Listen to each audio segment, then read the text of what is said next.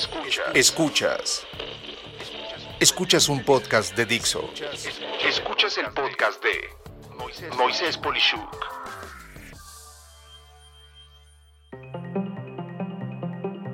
La diferencia entre ser una persona productiva u ocupada. Mucha gente se admira de las personas que todo el tiempo están ocupadas, que siempre dicen que no tienen tiempo y en general solo de verlas trabajando nos genera un sentimiento de angustia o de que nosotros no hacemos nada comparado con ellos, pero ¿realmente son personas productivas?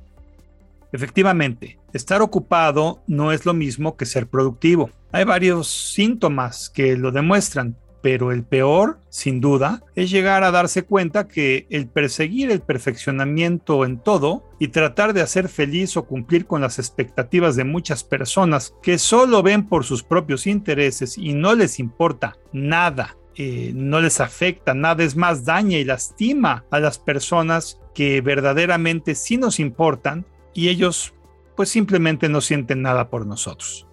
Y así dejas de tener tiempo con tu pareja o ir a un evento familiar o estar presente en una actividad social porque tienes que cumplir con algo que te tiene muy ocupada o ocupado. Para poder romper con esta situación, algunas cosas deben de pasar.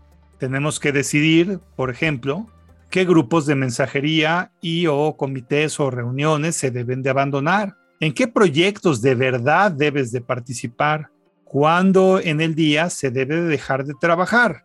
Esto es, tener un horario de inicio y fin del día laboral. En pocas palabras, saber a qué darle el 100% o incluso el 120%, pero a qué darle el 5% o el 15% nada más.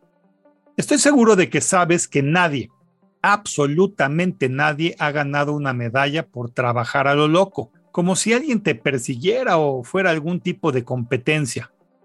No hay tal competencia. Yo he estado en despedidas de altos ejecutivos cuando se jubilan o se retiran. Todos, sin duda, han llorado y todos se han disculpado con sus seres queridos por no haber estado allí con ellos en todos esos eventos.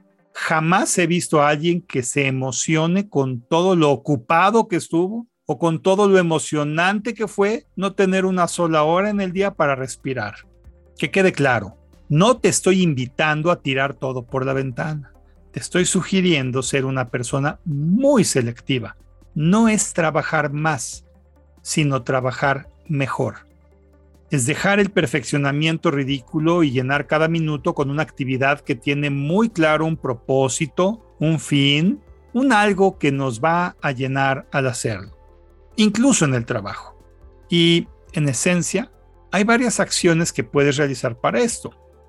A manera de lista, uno, engancharse en trabajo entre comillas profundo.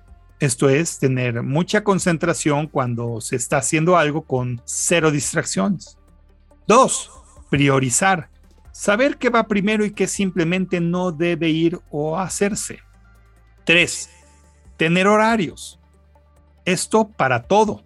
Tiempo reservado para pensar, para comer, para trabajar y para descansar incluso. 4. Empezar con lo más engorroso siempre. Así es, si algo te da flojera, hazlo eso primero y quítatelo de la cabeza. 5. Trabajar en serie, no en paralelo.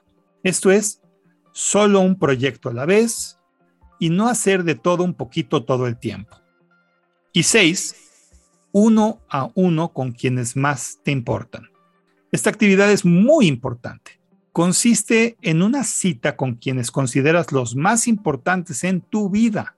Ten una cita semanal o quincenal, pero que la vida no se te vaya con el arrepentimiento de no haber hecho esto. Espero que con estos puntos te vuelvas una persona muy productiva y mucho menos ocupada.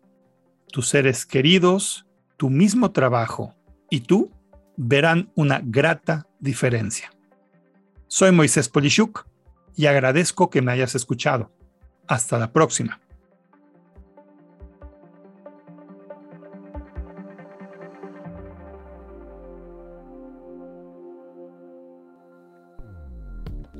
Dixo presentó el podcast de Moisés Polishuk.